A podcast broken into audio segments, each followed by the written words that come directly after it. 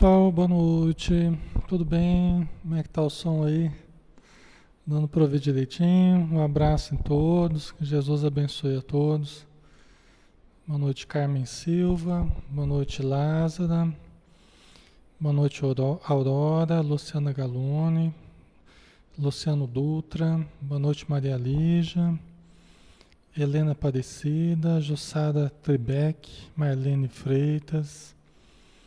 Ana Maria Júnior, amigo nosso da Casa Espírita, Márcia Adriana, Márcia Teixeira, Cristina Rodrigues, Tainá Bueno, Lisa Haas, Terezinha Passos, Magali Neves, Glaucia Guedes, Sônia Maria Teles. Um grande abraço, pessoal. Sejam todos bem-vindos, tá?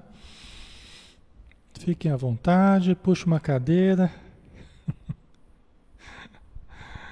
Sintam-se em casa, tá? Vamos fazendo a nossa prece, pessoal. Vamos preparando o nosso ambiente, né? Para nós começarmos o nosso estudo dessa noite. Estudo do livro Ser Consciente de Joana de Ângeles, tá? Vamos lá então, pessoal. Vamos fechar os olhos.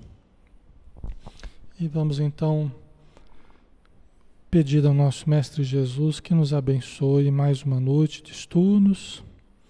Obrigado, Senhor, por estarmos todos aqui com condições de aprender, com condições de conviver num clima de paz, de harmonia, e que possamos nos manter assim durante muito tempo, Senhor.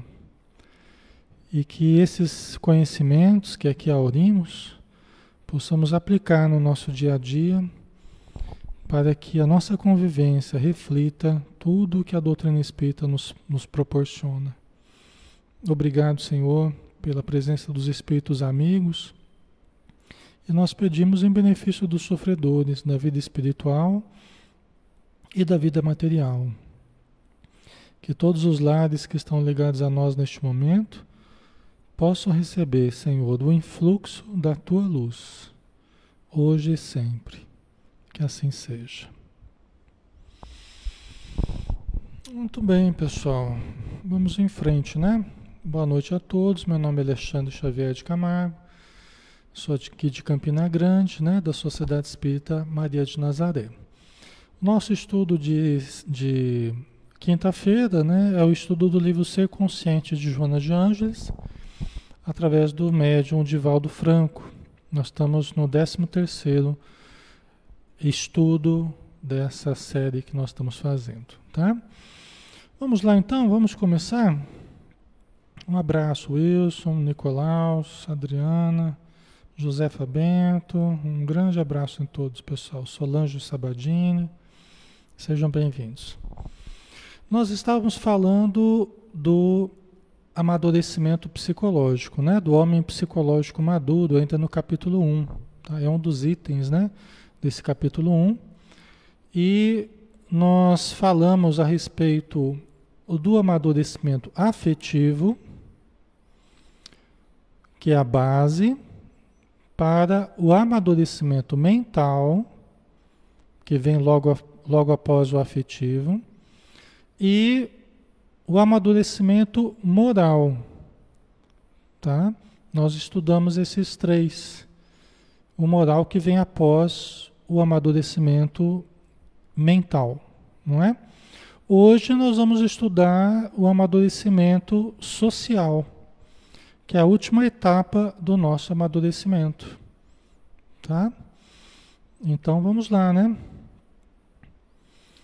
Então, vencida essa etapa, a etapa do amadurecimento moral, né, que nós vimos que é, nós vamos compreendendo que existem dois códigos morais. Existe o moral, existe o código moral é, conveniente, passageiro, mutável, é? depende do país, depende da época, depende das pessoas, depende das leis de um povo. É? Podem até ser moral, é, podem até ser legais os códigos podem até representar as leis, muitas vezes não são morais, por exemplo, pena de morte, aborto, Né? Quando as leis de um povo contemplam a morte, não, é um código legal, mas não é um código moral. Moral segundo esse outro código, que é o código baseado em Deus, no ser humano, na natureza, baseado no decálogo, né? que são códigos que são leis imutáveis, que são leis que se baseiam na nossa essência, tá? que se baseiam nas leis divinas. Tá? Ok? Então nós estudávamos sobre isso, né? E o nosso amadurecimento nessa questão. Vencida essa etapa, a maturidade social surge naturalmente. Porque autoconhecendo-se e autotrabalhando-se, o homem psicológico torna-se harmônico do grupo. É aglutinador, compreensível, líder natural, proporcionando bem-estar em sua volta e alegria de viver. Ok? Quer dizer o que, pessoal? Que as outras etapas do amadurecimento afetivo, baseado no aprender a amar, né? amadurecimento afetivo, não quer dizer só a gente ter afeto, quer dizer nós amadurecemos o afeto. Quando que nós amadurecemos? Ah, Alexandre, eu convivo com muita gente. Tá, mas como que é essa convivência? Como que é essa convivência? Né? Então, amadurecer o afeto significa sair de nós em direção ao próximo, desenvolver a empatia, desenvolver o amor ao próximo. Tá? Amadurecimento mental. Saímos das ilusões, saímos das, das fantasias, desenvolvemos o potencial mental, principalmente descobrindo os significados profundos da existência. A imortalidade, a existência de Deus, a reencarnação, a lei de causa e efeito, são leis divinas. Então, quando nós começamos a entender a profundidade da vida e que nós somos espíritos, nós vamos amadurecendo mentalmente. Aí o terceiro passo, superar os instintos. Quer dizer, nós desenvolvemos um potencial mental, nós estamos descobrindo os significados profundos da existência, mas aí eu preciso transformar isso numa realidade comportamental. Eu preciso transformar isso numa atitude realmente boa, numa atitude amorosa, superando os instintos, né? Superando os instintos, escolhendo os melhores caminhos, né? desenvolvendo o discernimento, mas sabendo escolher eticamente a melhor atitude. Tá? Então nós vamos é, amadurecendo moralmente, né? Então veja que essas três etapas anteriores nos, nos predispõem naturalmente ao amadurecimento social.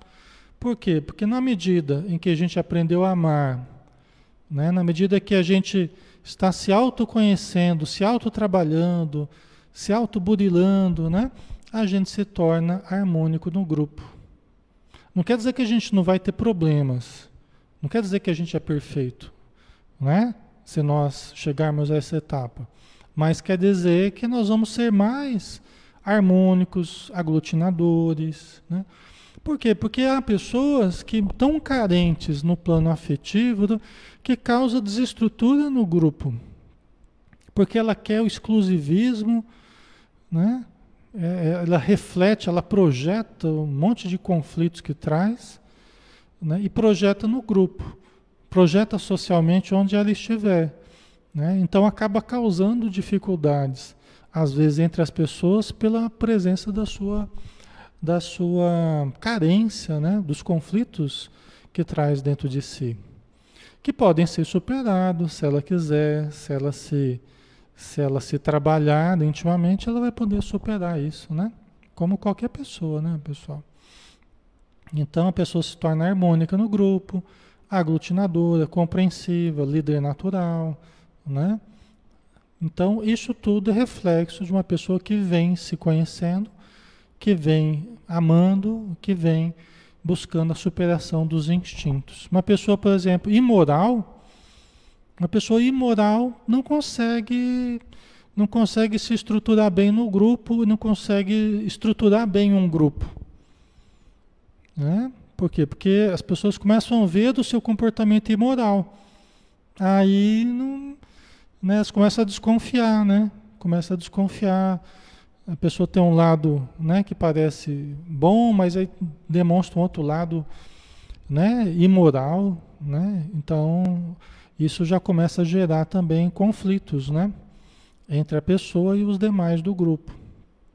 Tudo isso pode ser superado, mas enquanto não é, gera dificuldades, né? Então a gente vai desenvolver o amadurecimento social, né? afetivo, mental, moral e social, que é o de hoje. O amadurecimento psicológico é imperativo que surge naturalmente ou por necessidade que se estabelece no processo de evolução. Tá? Isso quer dizer o quê? Que é, nós vamos caminhando de uma forma mais tranquila, vamos amadurecendo conforme o andamento das coisas, né? conforme a gente vai despertando para essas necessidades, ou por necessidade que se estabelece no processo de evolução. Né? Quer dizer, aí uma coisa que vai sendo mais, vai sendo imposta para nós, né? pelas dificuldades que vão se acentuando, então vai se tornando uma necessidade ao mover. Né? Na verdade, todos nós somos assim, né? A gente vai sendo movido pelos aguilhões, na verdade, né? E é um processo natural, é, esse que acontece com todos nós, né? O ser imaturo, ambicioso, apaixonado, frustra-se, irrita-se sempre, mata e mata-se. Porque o significado da sua vida é o ego perturbador e finito, circular, estreito e sem metas. Né? A Edileuza colocou, acaba, Edileuza, boa noite, acaba provocando desequilíbrio no grupo, né? Exatamente, né? Questionamentos de todo tipo, né? Então, eu achei que eu tinha tirado o, o, a legenda aqui, mas pelo jeito eu não consegui tirar. Ai, ai. Ainda não consegui tirar, então vocês me desculpem, pessoal, porque fica aparecendo a legenda aí no, na live, né? É, eu achei que eu tinha resolvido ontem à noite, mas agora estou vendo que não, não consegui resolver, né? Mas eu resolverei ainda. resolverei, né? Certo? Então, assim, até a Edileuza colocou, né? Acaba provocando desequilíbrio no grupo, né? É, todos nós projetamos sobre os grupos os nossos conflitos. Quando. Para mim está aparecendo, amor. Para mim está aparecendo aqui. Quando eu trago muitos conflitos dentro de mim, eu começo a projetar sobre o grupo os meus conflitos. Eu começo a projetar. Né? Então, eu vejo as más atitudes no outro. Eu não vejo em mim, mas eu vejo no outro. Eu vejo no grupo como um todo, me sinto perseguido, me sinto prejudicado, me sinto atingido, me sinto desconsiderado, né? E frequentemente são inseguranças nossas. São dificuldades que nós vamos ver daqui a pouco, são dificuldades que eu trago da minha infância ou até mesmo do passado, de outras encarnações, tá? Então, eu trago esse caminhão de problemas para o grupo e eu começo a projetar sobre os membros do grupo. E começo a brigar com os membros do grupo. Né? Na verdade, eu estou brigando comigo mesmo. Né? Estou apenas usando os outros como tela de projeção dos meus próprios conflitos. Entendeu? É, quanto maior for a intensidade dos conflitos que eu trago, porque eu não me sinto amado, porque eu não me sinto feliz, porque eu não me sinto realizado, porque eu me, não me sinto importante, admirado, qualquer outra coisa que seja, que eu trago da minha infância, da minha família, né, da minha educação, tal. Então eu começo a projetar sobre o grupo e começo a me sentir desconsiderado, começo a ficar bravo com as pessoas, me sentir perseguido, né? Quando a gente começa a manifestar esse tipo de atitude, é um sinal de alerta, né? Que os nossos conflitos estão transbordando, né? Você conseguiu, Rose? Então, eu vou conseguir também. É o close caption, né? Deve ser esse legendas ocultas aqui. Mas o meu tá, tá desativado, ele consta que está desativado, close caption. Que interessante, né? Ele consta que está desativado. Opa, peraí.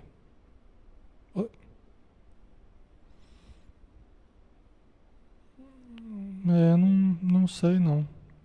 Depois eu ter que ver isso aí, tá? Depois eu vejo o que que é.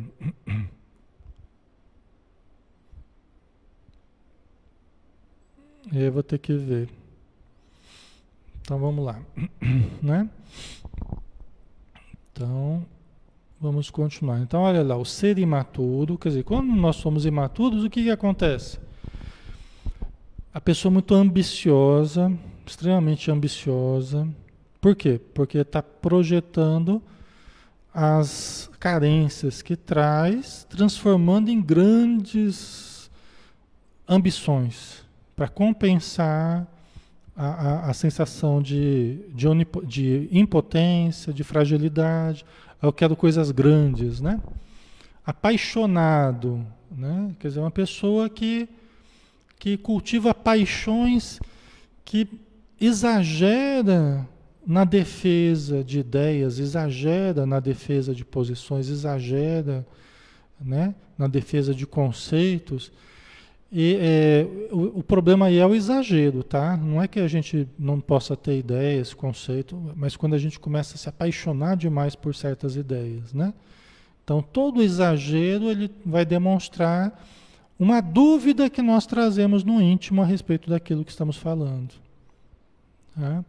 Que quando a gente quer falar alguma coisa, mas a gente está certo do que a gente está falando, é, não é tão importante se as pessoas vão acreditar ou não, se elas vão gostar ou não, né?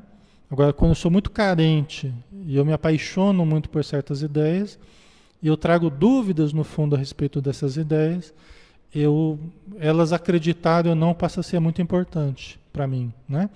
Então, isso é uma coisa que causa problema frustra-se, irrita-se sempre, né?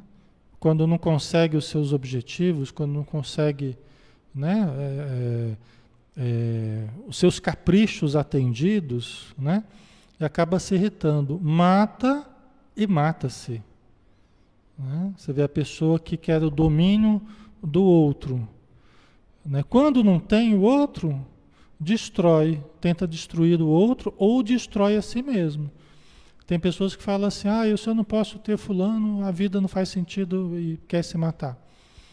É o ego dominador, que quando não consegue ter alguém, não consegue dominar alguém, quer se matar, quer se destruir, quando não matar o outro, né? que não lhe está atendendo ao capricho né? afetivo.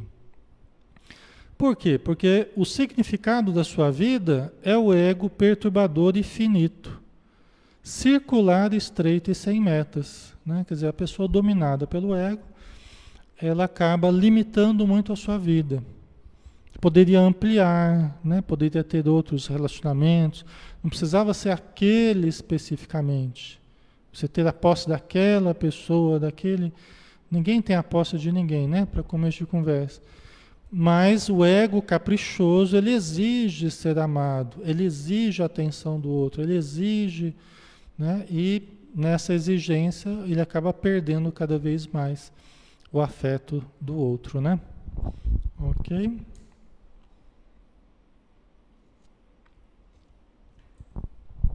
A Tânia colocou a necessidade de que todos pensem igual a mim é minha insegurança. Exatamente, né? Ah, essa é uma insegurança.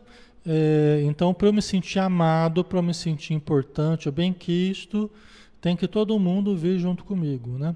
E as pessoas são livres para fazerem o que quiserem das próprias vidas. Eu não preciso ser un unanimidade para ninguém. Né? Eu posso saber do que eu quero e seguir no meu caminho. Né? Quem vier junto, que venha. Quem não quiser, tem todo o direito de seguir outros caminhos e pensar de outras formas e, né? Então isso é importante. Né?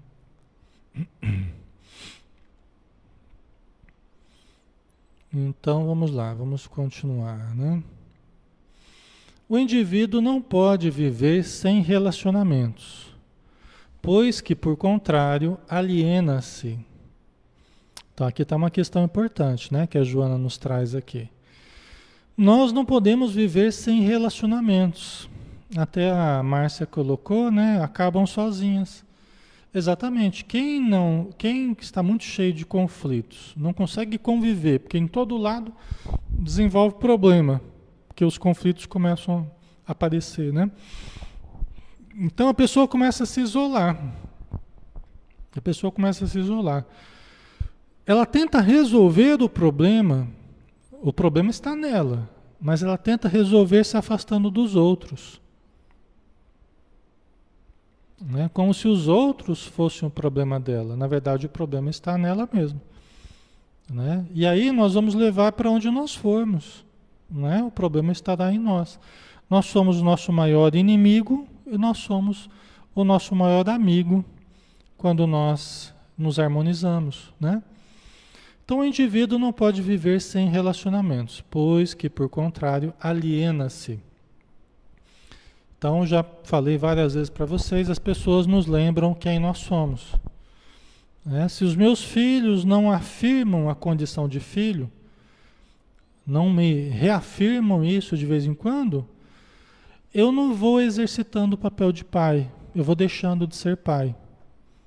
Embora eu seja, de fato, mas eu vou deixando de ser pai. Se a minha esposa não reafirma ah, o meu papel de marido, eu vou deixando de executar o papel de marido. Eu vou esquecendo essa dimensão.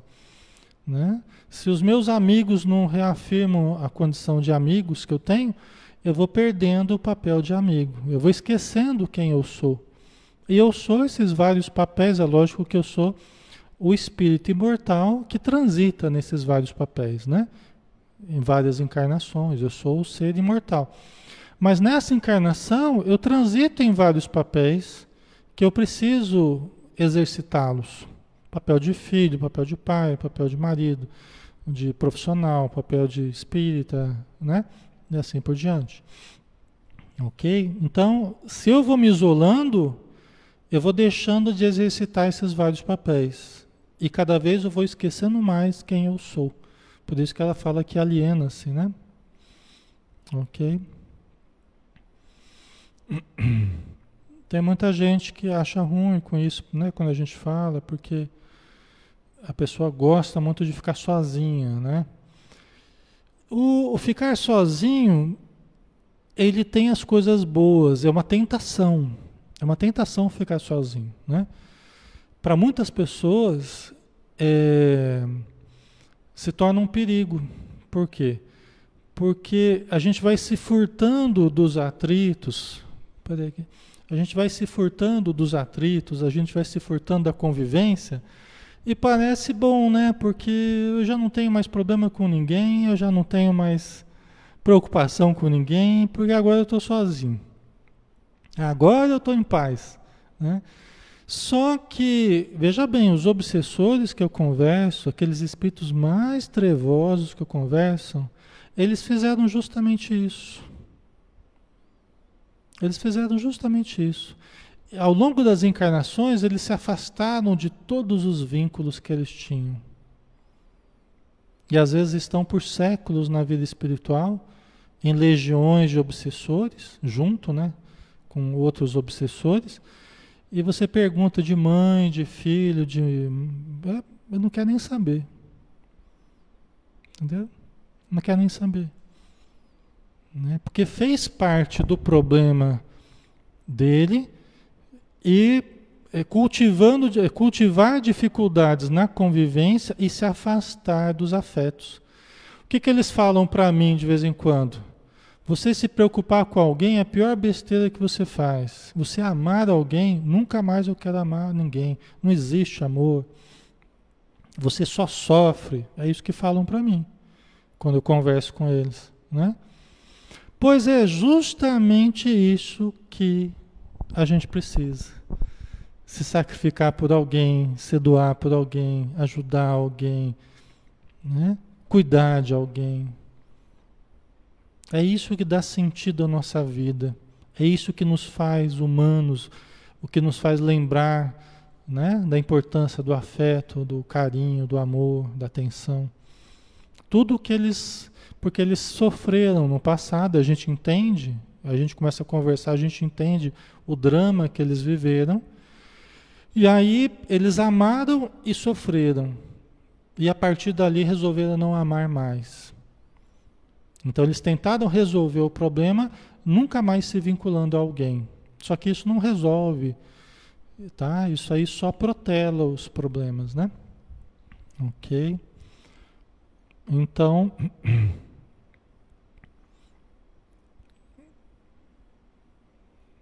OK.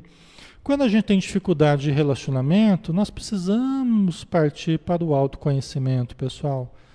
Precisamos buscar entender. Geralmente as pessoas quando nos procuram com dificuldades de relacionamento, os problemas, as queixas da pessoa que procura são sempre os outros. O problema são sempre os outros. É o mundo que está ruim, é as pessoas que não são confiáveis, é a família que está tudo errado, é o trabalho, é o chefe, é o amigo, é... todo mundo está errado. Aí com o tempo a pessoa vai desabafando, né? E a gente vai conversando, vai analisando as situações, aí a pessoa começa a perceber que as pessoas são o que são, têm dificuldades, o mundo ainda tem dificuldades e tal, mas eu estou sendo o meu maior problema que eu preciso equacionar. Né? Então eu não estou sabendo extrair o prazer da convivência, extrair o gosto de viver, da vida. Né? A gente precisa aprender a extrair o prazer das várias, dos vários papéis que a gente desempenha. Né? Produzir o encontro com as pessoas, de modo que o encontro com as pessoas seja produtivo, seja harmonioso, saudável. Né? Senão vão ser sempre choques. Os nossos encontros com as pessoas vão ser sempre trombadas. E aí a gente chega uma hora que a gente cansa e acaba se recolhendo, né? Mas não precisa ser trombada, né? Então, isso tudo a gente precisa aprender a fazer, né? Como fazer o encontro com as pessoas, né? Ok. Então a gente entende essa coisa de ficar sozinho, a gente entende, eu entendo perfeitamente. E o prazer que há nisso, né? Aí você prepara um lanchinho, vai ver uma televisão, só tá você, às vezes um cachorrinho, um gato, tá? Tem a sua coisa boa, né? Tranquilidade, aquele silêncio, tal, né? Só que a vida tá aí para ser vivida. E a coisa mais importante da vida são as pessoas. Né? A gente veio para essa vida para aprender a amar. Esse foi o principal objetivo da nossa existência, da nossa reencarnação. Mas para aprender a amar eu preciso conviver. E outra, amar quem me ama é fácil. O mais difícil é amar quem me, quem me causa problema, quem me cria dificuldade, não é? É quem é antipático comigo. O mais difícil é fazer aquilo que Jesus falou, né? orar pelos que vos perseguem caluniam, fazer o bem pelos que querem mal, pelos que vos ofendem e tal. Não é? Esse é o grande desafio nosso. Não é? A Maria Lígia, entender com carinho e até corrigir os outros, sem ofender, sem humilhar, né? Quando seja necessário corrigir alguém, né? Porque a pessoa que a gente mais precisa corrigir é a gente mesmo, né? Mas quando seja necessário conversar com alguém, é fazer isso que a Maria Lígia falou, né? A Adriana colocou, devemos ouvir mais e criticar menos. Com certeza, essa é uma das atitudes que a gente precisa cultivar, né? Eu adoro estudos como esse, assim. Esse é um, né? Mas os outros dias tem outros. Eu adoro estudar sempre, porque eu preciso sempre estar lembrando tudo isso. E quando a gente vem aqui, vocês falam e eu falo e a gente vai trocando assim, a gente vai lembrando as coisas que são importantes. Porque a memória da gente também vai caindo, né? No esquecimento, os conceitos, tal. A gente precisa sempre ter isso vivo na nossa mente. Senão a gente vai afrouxando, a gente vai, né? A gente vai se entregando à, à beligerância, à agressividade, a gente vai se entregando, né? Por puro esquecimento daquilo que é o mais importante, que é o essencial, não é? E outra, pessoal, tem uma coisa que é assim: Jesus demonstrou que quem mais vai errar com a gente são as pessoas que estão próximas, não são as pessoas que estão distantes. Quem mais vai errar com a gente são os, os nossos amigos. Assim como nós vamos errar mais com eles também. Não, vai, não é com os nossos inimigos, vamos supor. Porque os nossos inimigos já nem convivem conosco, né? Porque eles não, não nos suportam. Então eles ficam de longe já. Né? A pessoa já vê, já não gostei daquele Alexandre lá, já fica longe. Mas as pessoas que se aproximam são as pessoas que elas acabam servindo de projeção para mim, para as minhas dificuldades. E eu acabo servindo de projeção para as dificuldades delas. Então Jesus, ele foi o maior exemplo disso. Quem que errou com Jesus? Foi os que mais erraram foram os, os próximos. Pedro negou, Judas traiu, o outro não sei o quê. Não é? E, e, Jesus ele conseguiu digerir tudo isso, ele conseguiu trabalhar com tudo isso, né? Mas é uma coisa importante a gente pensar. Se a gente não for capaz de perdoar os amigos, a quem que a gente vai perdoar? Né? Aí que está a questão. Se a gente não for capaz de compreender, de perdoar, de conviver com os amigos, ou seja, aqueles que conseguiram sintonizar com a gente, com quem que a gente vai querer conviver ou com quem que a gente vai querer é, é, perdoar? A quem que a gente vai querer perdoar? Entendeu? Então, isso é importante para a gente ter essa. Nós vamos errar com as pessoas, as pessoas vão errar conosco. Isso é fato. Tá? Vai acontecer várias vezes. Agora, aprender a lidar com essas situações é uma coisa para a gente exercitar, né? Para a gente pensar e, e exercitar, tá? Ok? Então vamos lá. Estamos falando do amadurecimento social, tá, pessoal? O seu desenvolvimento, continua Joana de Ângeles aqui, né?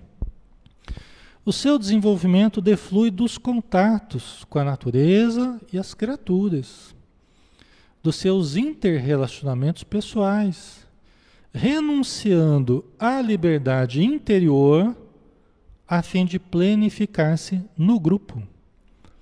Então isso aqui é muito importante que a Joana de Anjos, a gente precisa entender bem isso aqui que ela está falando, pessoal, pelo seguinte, ó, é o que a gente falou, o nosso desenvolvimento ele vem do contato com a vida, né, com a natureza tal, e com as criaturas. Dos interrelacionamentos que a gente tem com as pessoas, não é? Então, aí que vai gerar o desenvolvimento. Pessoal, nós só vamos desenvolver. É... Por exemplo, a gente aprende a ser, a ser pai se tornando pai. A gente aprende a ser marido se tornando marido, se tornando esposa. A gente aprende a ser profissional trabalhando. A gente aprende a ser espírita, atuando como espírita. A casa espírita, a reunião mediúnica, palestra, tal, os casos que chegam. Então, nesses, nesses papéis vários que a gente, que a gente atua, né?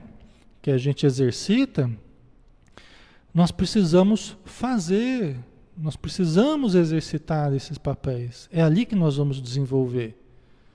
Se eu fugir dos papéis para me proteger, é o que Jesus fala: aquele que quiser salvar a sua vida, perdê-la.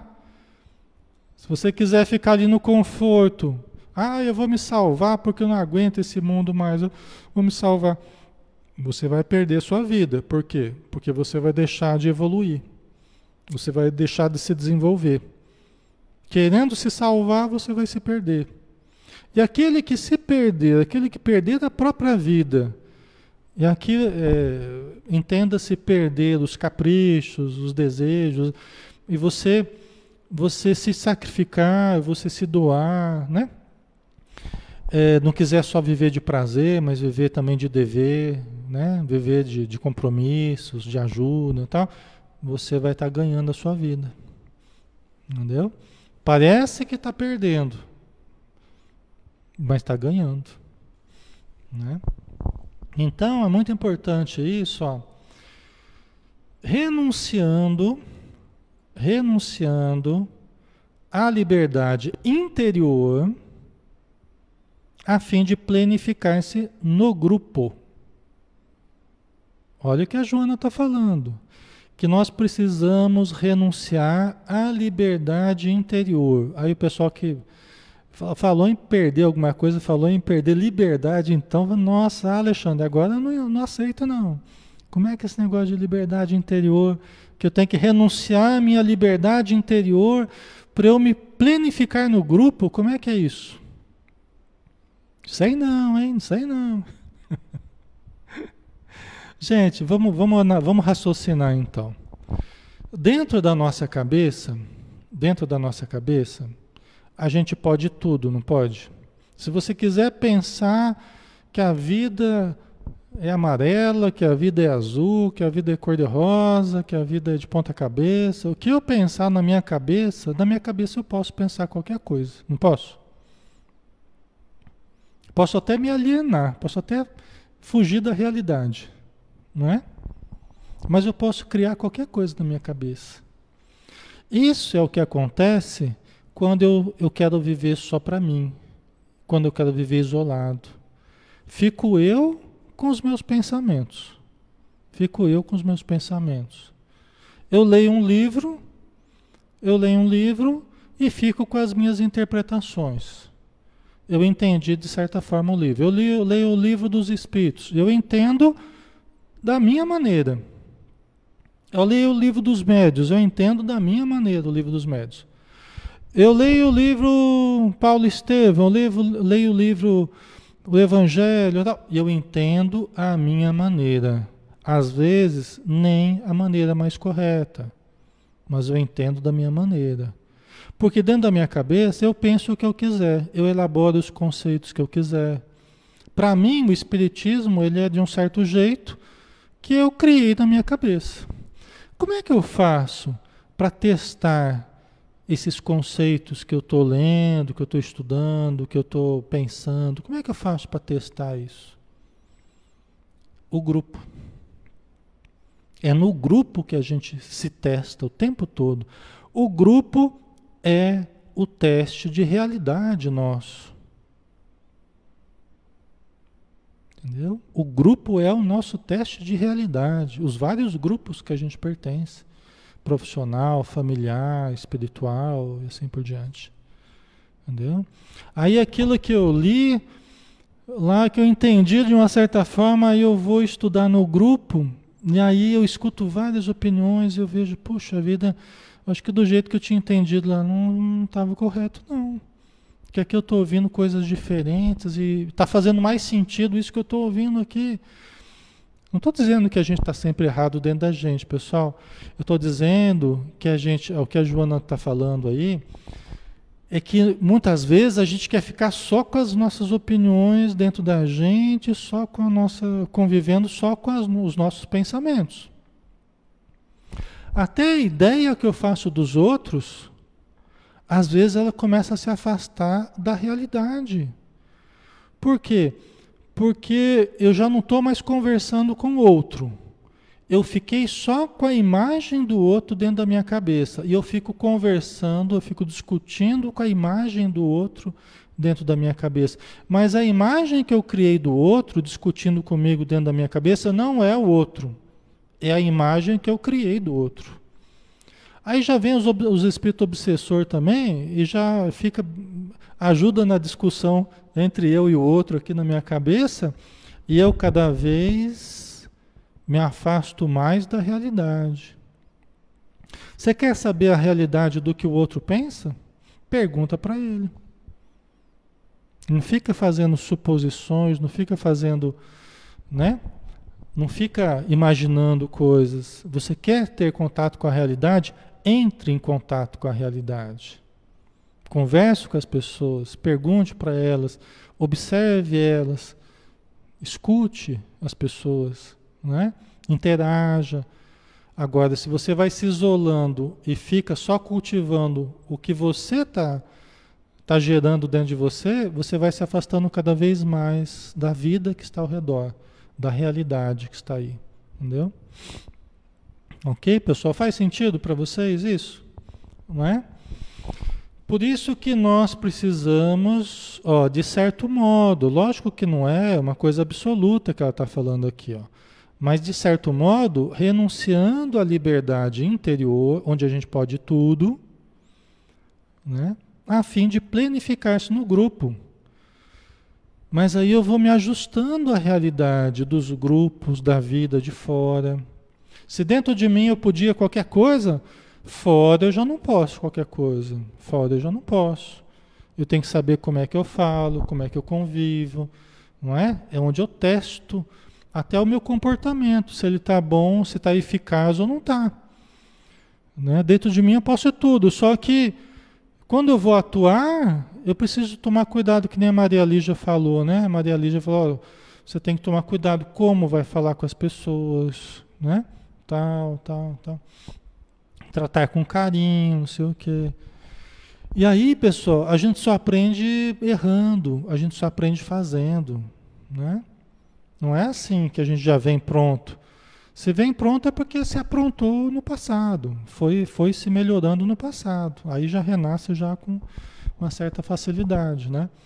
Mas se não, nós temos que fazer agora, temos que aprender a conviver agora, né? Não é uma coisa mágica, é exercício. Mas eu preciso ter humildade, porque a humildade me permite conviver, acertar, errar, pedir desculpa. Ó, oh, gente, me desculpa aí, perdão, pisei na bola, tal, né? Vamos, achei que era por um caminho, vamos por outro, tal, né? A humildade ela facilita muito a coisa, né? OK?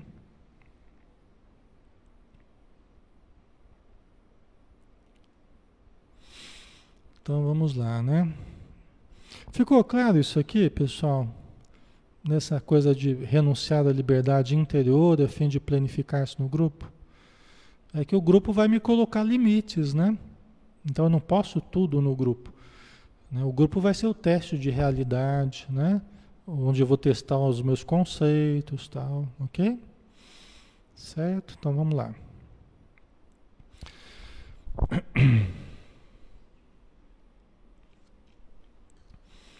Com o conflito embutido no comportamento pessoal, torna-se impossível o relacionamento social. O relacionamento eficaz, né? O relacionamento saudável, poderíamos dizer, né? Indispensável que sejam realizados encontros e experiências de grupos, gerando adaptação e convivência salutar com as outras pessoas, tá? Estão vendo, pessoal? Quando a gente traz o conflito ou os conflitos embutidos no comportamento pessoal, e todos nós trazemos os nossos, torna-se impossível o relacionamento social. Aqui ela não está dizendo que é impossível a gente conviver, que é impossível a gente ter relacionamento, mas torna-se impossível o relacionamento saudável. Né? E por isso que a gente acaba querendo se afastar das pessoas. Né? Porque ao invés de eu mudar, eu prefiro cortar relações. Sendo que mais interessante seria eu, eu mudar, né? eu me adaptar, eu me, me ajustar né? dentro daquilo que eu preciso me ajustar, que eu preciso me adaptar, que eu preciso melhorar na minha convivência.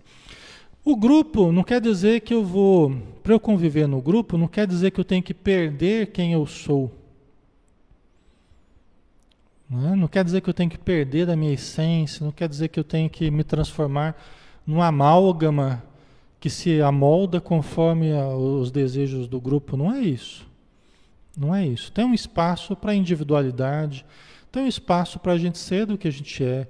Agora, se o que eu tenho sido precisa melhorar, precisa mudar em alguns aspectos, para que eu conviva melhor no grupo, então eu posso fazer esse trabalho de mudança, de melhoria. Eu devo fazer esse trabalho, né? Ok.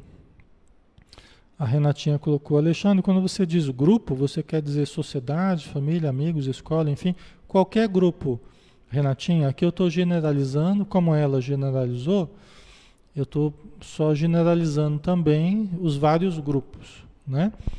Agora, cada caso, se vocês trazem uma dificuldade específica de vocês com um determinado grupo, aí tem que ser analisado cada problema Entendeu? Então nós estamos falando no macro, né? O que, que acontece no sentido macro.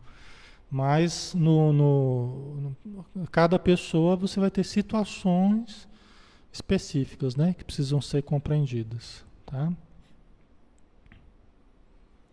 Ok.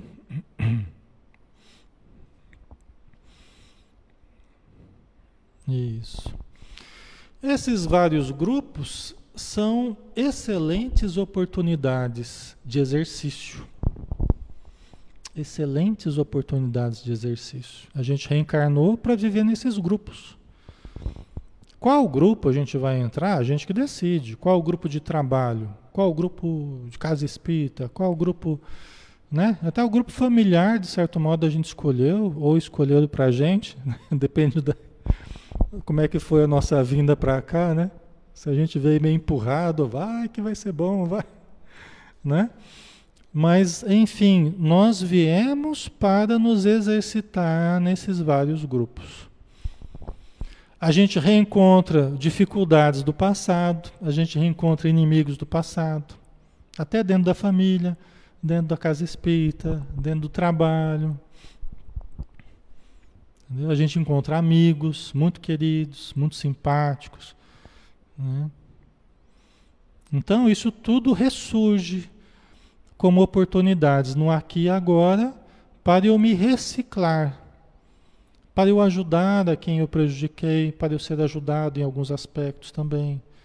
Eu ajudando, eu vou sendo ajudado, tá? Isso tudo é o laboratório que nós, né, aqui na Terra, que nós estamos exercitando. Tá? Ok?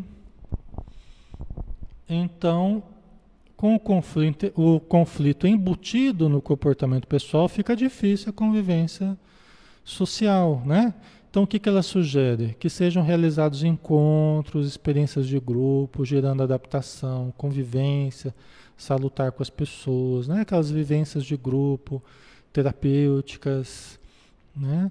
Isso, às vezes, com pessoas técnicas mesmo, participar de grupos, com psicólogo, com terapeutas, né? Ajuda a vencer certos bloqueios, vencer timidez, né? Vencer uma série de problemas que, que a pessoa no grupo ela pode exercitar, né? Aprender a falar em público, aprender a, a, a escutar as pessoas, né? Tudo isso pode ser exercitado, tá? A terapia ajuda a gente a entender o que, que está acontecendo com a gente, né? Quem lograr a sua consciência individual supera a violência, a separatividade e afetuoso, racional, integra o grupo social promovendo e desenvolvendo-se cada vez mais rico de compreensão, fraternidade, amor e paz. Né?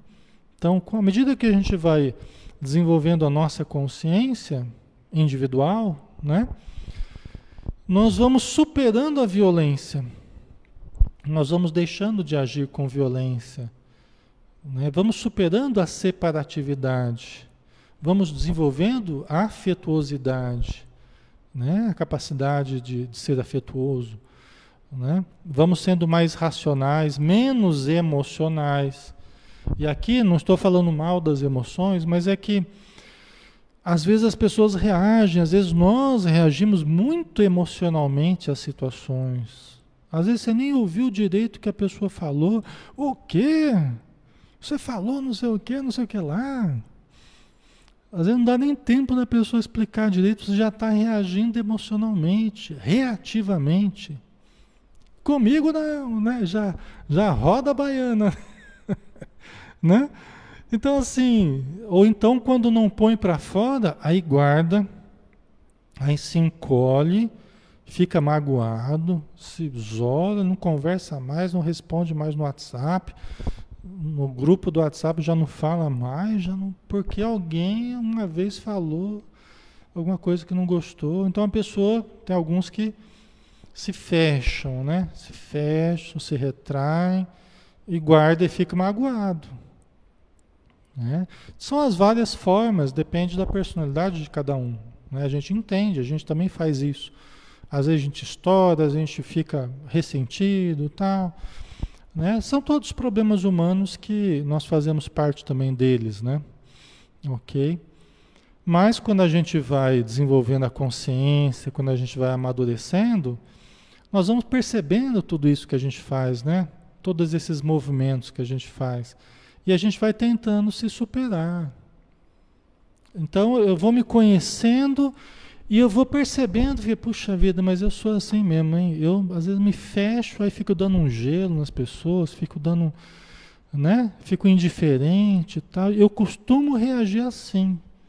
Agora eu estou percebendo, estou tomando consciência que eu costumo reagir assim. Então, se eu sei que eu reajo assim, deixa eu começar a fazer diferente, então. Se alguém falar alguma coisa que me chateou, deixa eu tentar fazer diferente. Vou orar pela pessoa, vou pedir que esclareça ela, ou me esclareça a respeito daquilo que ela falou. Se não for uma coisa importante, que eu possa esquecer aquilo e limpar o meu coração, né? Não ficar guardando ressentimentos, mágoas, né? Então deixa eu fazer diferente disso. Se eu sou uma pessoa muito reativa, muito brigona, muito mandona, muito, né, que chega chegando já, aí eu vou tomando consciência que eu ajo assim.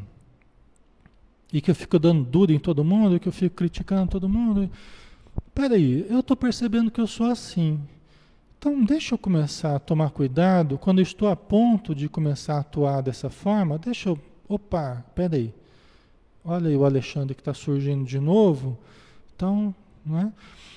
Eu falo isso porque muitas vezes nós, nós só vamos poder fazer isso. Quando a gente vê, a gente já fez, mas a gente pode analisar. Falar, oh, de novo eu agi daquela forma.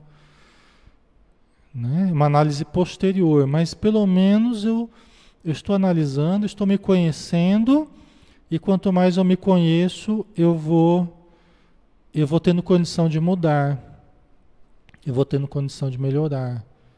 Né? Então, são coisas que, que é, só com o tempo mesmo, pessoal. Nós não vamos ficar perfeito da noite para o dia, mas a gente pode ir se aperfeiçoando, né? Com paciência, até mesmo conosco, né? A gente tem que ter paciência com a gente também, tá? Aí vamos lá, né?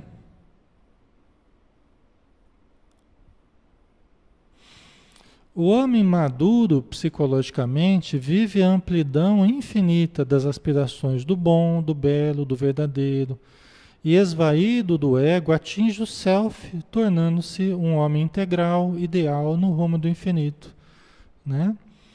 Então, aqui até eu não coloquei, acho que faltou um, só para a gente finalizar, faltou um parágrafo aqui que é muito importante, pessoal eu estou percebendo que não está aqui. Eu acho que eu acabei errando aqui no quando eu estava digitando, preparando os slides, que fala assim, fala a respeito de nós superarmos a família da infância.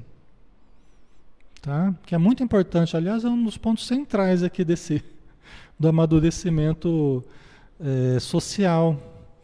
Tá? Depois vocês veem lá, até no PDF tem lá, que não dá agora é para eu abrir para vocês aqui, né? Mas superar a família da infância. Por quê? Porque muito desse problema afetivo, desse problema é, social, que nós temos dificuldade de relacionamento, tá?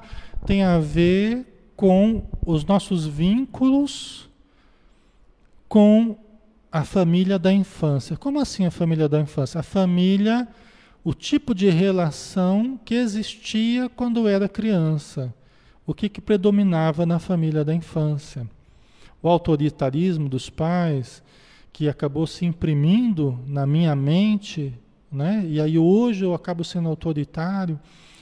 A indiferença da mãe, do pai, às vezes, de um, de outro, que eu acabei também absorvendo, de tanto conviver, né? Os modelos que eu tive. Eu não estou querendo colocar a culpa nos pais, mas eu estou dizendo que a família da infância também exerce um poder muito grande sobre nós. Ah, mas o que, que a gente vai fazer então? Nós vamos romper com a família da infância? Não, pelo amor de Deus, não. Né? Não vamos romper com a família da infância. É, nós vamos reconstruir os vínculos que nós criamos com pai e mãe, agora em moldes mais positivos, mais saudáveis.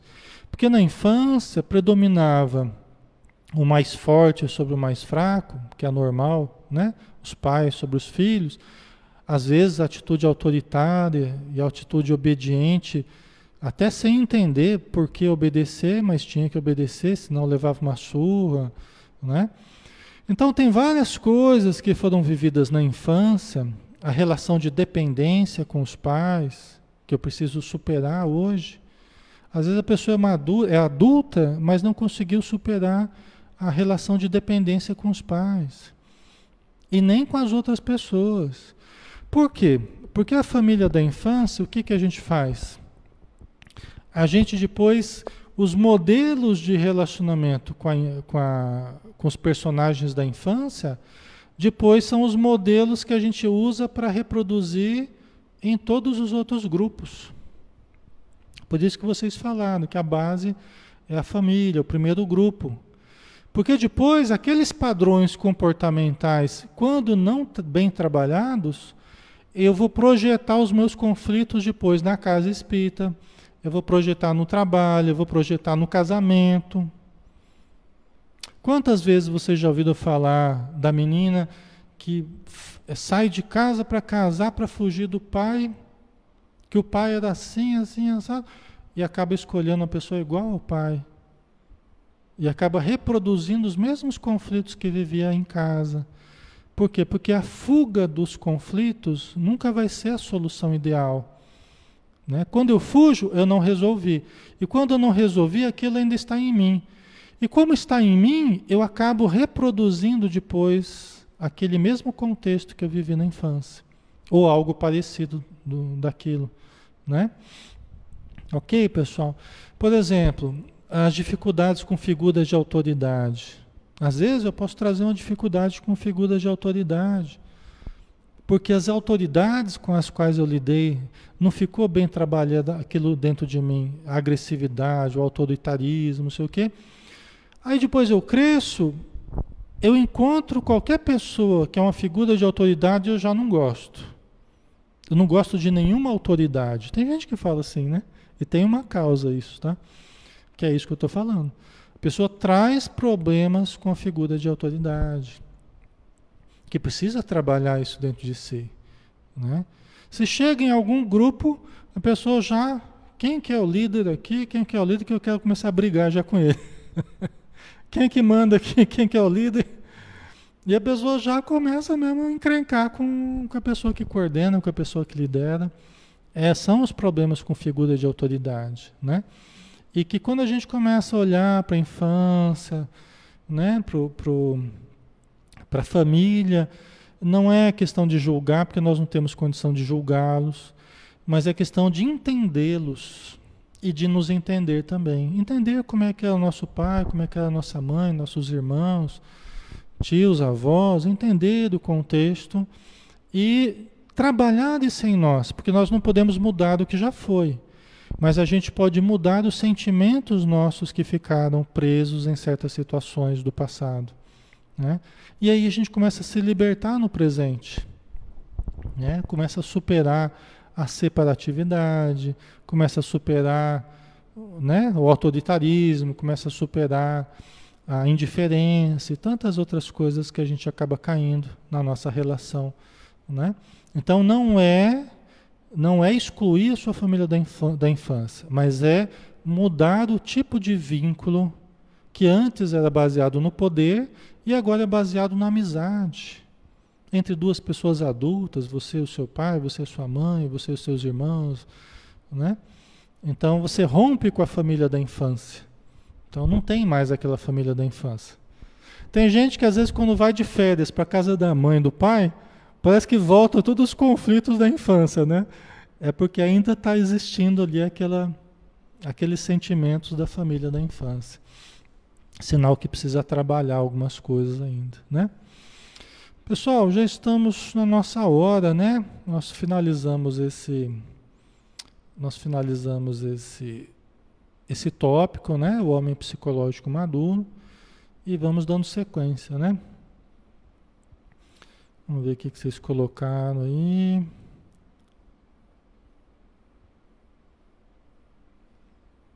Ok. É as marcas da infância, né, pessoal? É. E durante o livro, muita coisa a gente vai poder trabalhar melhor, né? E, e, a gente vai poder fazer essas relações aí com vários comportamentos nossos e os problemas que a gente viveu. Todos nós vivemos, né? É difícil a gente chegar à fase adulta sem carregar essas marcas, né? Sejam quais forem, né? Mas todos nós as temos, tá? Ok, pessoal. O Wilson colocou, mas quando nós, você está para reencarnar, não é nós que escolhemos a família. Algumas vezes sim, é, viu, Wilson? Algumas vezes sim, quando nós temos condição de escolher. Outras vezes nós não temos condição, né? Os espíritos apenas perguntam para a gente, ó, você, você lembra de alguém que está na Terra aí que você conhece? Que poderia aceitar você? Algum dia você ajudou alguém e esse alguém está encarnado? Que possa aceitar você como filho, por exemplo, né? Aí você para assim, quem, hein? Será que tem alguém que eu ajudei no passado? Né? Peraí, peraí que eu já falo, deixa eu pensar um pouco. Então acaba indo onde der, né? Acaba indo onde, onde surgiu uma boquinha, né? Mas geralmente a gente acha pessoas, né? Que a gente tem vínculo, pessoas que que nos recebem, né? Mas muitas vezes não é escolhido por nós, não. É aquilo que é possível, né? Ok? Obrigado pelo carinho de vocês, pessoal, tá? É sempre muito gostoso, né? Quando a gente consegue produzir algo que vocês gostem, tá? Eu me sinto muito feliz, muito satisfeito quando a gente produz algo que seja é, importante para a gente, né? Para todos nós. Então vamos fazer uma prece, pessoal. Vamos finalizar. Todos nós gratos a, a Jesus, a Maria de Nazaré, que nos proporciona essa oportunidade. Gratos à espiritualidade que nos assistiu, que está cuidando de cada um de nós, nos aplicando passes nesse momento, fazendo chegar a sua luz em todos os lares e obrigado também a Joana de Ângeles, que tão carinhosamente se dedicou a divulgar esses conceitos tão libertadores, tão organizadores da nossa mente, da nossa emoção, para que nós pudéssemos então ser pessoas novas, pessoas que desenvolvem padrões novos de comportamento e conseguem melhores resultados. Nossa gratidão também ao Divaldo, que ele receba as nossas boas vibrações, onde ele estiver nesse exato momento. E que a tua luz, Senhor, permaneça sempre conosco, hoje e sempre. Que assim seja. Obrigado, pessoal. Um grande abraço, tá? Sempre uma alegria estar com vocês aqui. A Renatinha, rezo por você todas as noites. Ô, Renatinha. Que bom, viu, Renatinho? Rezem mesmo, viu? Porque eu preciso bastante de oração, viu? Vocês rezem mesmo. Orem bastante por mim aí, que eu preciso bastante. Inclusive durante o estudo aqui também, viu? A hora que a gente está estudando aqui, vocês orem por mim aí que eu agradeço, viu? Sempre ajuda. Um abraço, pessoal. Fiquem com Deus, tá? Muita luz para todos.